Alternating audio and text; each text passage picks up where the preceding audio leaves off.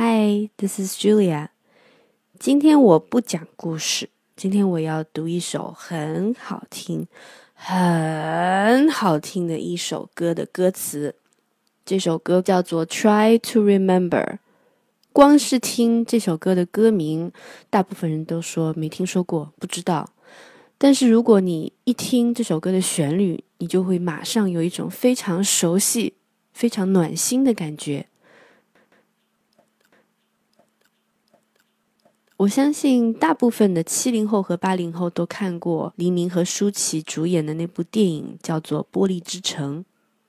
这部电影讲的是一对被迫分手的恋人，在各自婚嫁以后，他们意外的重逢，在往事与旧情挥之不去下，重续前缘的凄美的爱情故事。记得在那个年代的时候。在黎明和舒淇合作了这部电影以后，他们俩的八卦新闻就是遍布了大街小巷，占据了各种的头条新闻。那这部电影呢，也获得了第三十五届台湾电影金马奖最佳剧情片和第十八届香港电影金像奖最佳电影提名。我自己本身呢，也是非常喜欢看这部电影，嗯，已经看了很多遍了。今天我要来读一读这部电影里的一首歌，《Try to Remember》，试着回忆。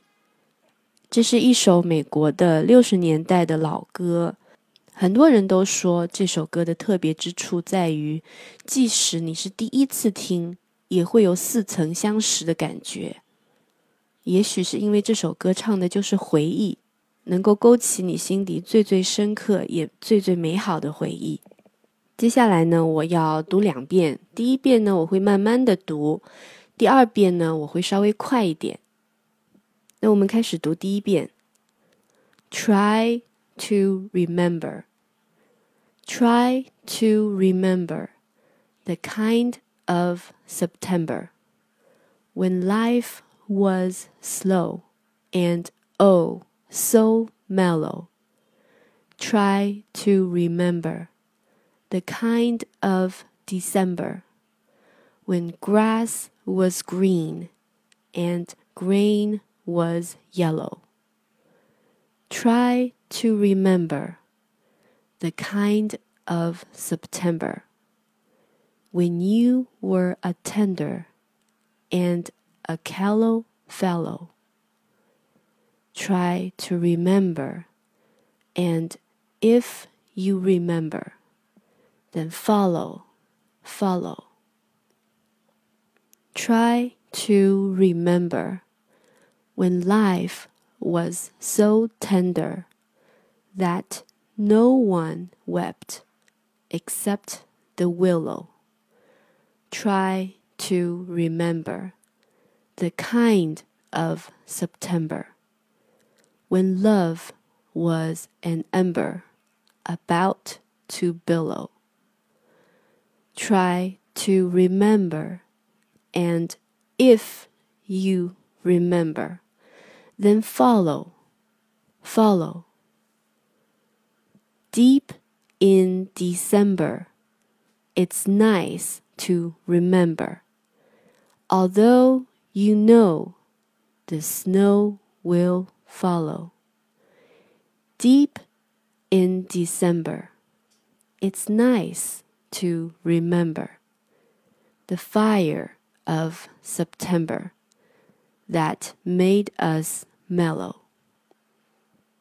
Deep in December, our hearts should remember and follow. Follow. 好，那我现在开始读第二遍，语速稍微快一点。Try to remember the kind of September when life was slow and oh so mellow. Try to remember the kind of December when grass was green and green was yellow. Try to remember the kind of September when you were a tender and a callow fellow. Try to remember, and if you remember, then follow, follow. Try to remember when life was so tender that no one wept except the willow. Try to remember the kind of September when love was an ember about to billow. Try to remember, and if you remember, then follow, follow. Deep in December, it's nice to remember, although you know the snow will follow Deep in December, it's nice to remember the fire of September that made us mellow. Deep in December, our hearts should remember and follow, follow. 这首歌呢有非常多的版本，也被非常非常多的艺人所翻唱过。我最喜欢的版本呢，就是有两个，一个是美国的 The Brothers Four 他们唱的 Try to Remember， 还有一个版本呢是 Patty Page 呃唱的那个版本也非常的好听。好啦，记得多练习几遍，这样你下次去 KTV 的时候，呃，除了 Yesterday 和 Lemon Tree，你还可以唱这首歌啦。OK，I'll see you next time. Bye.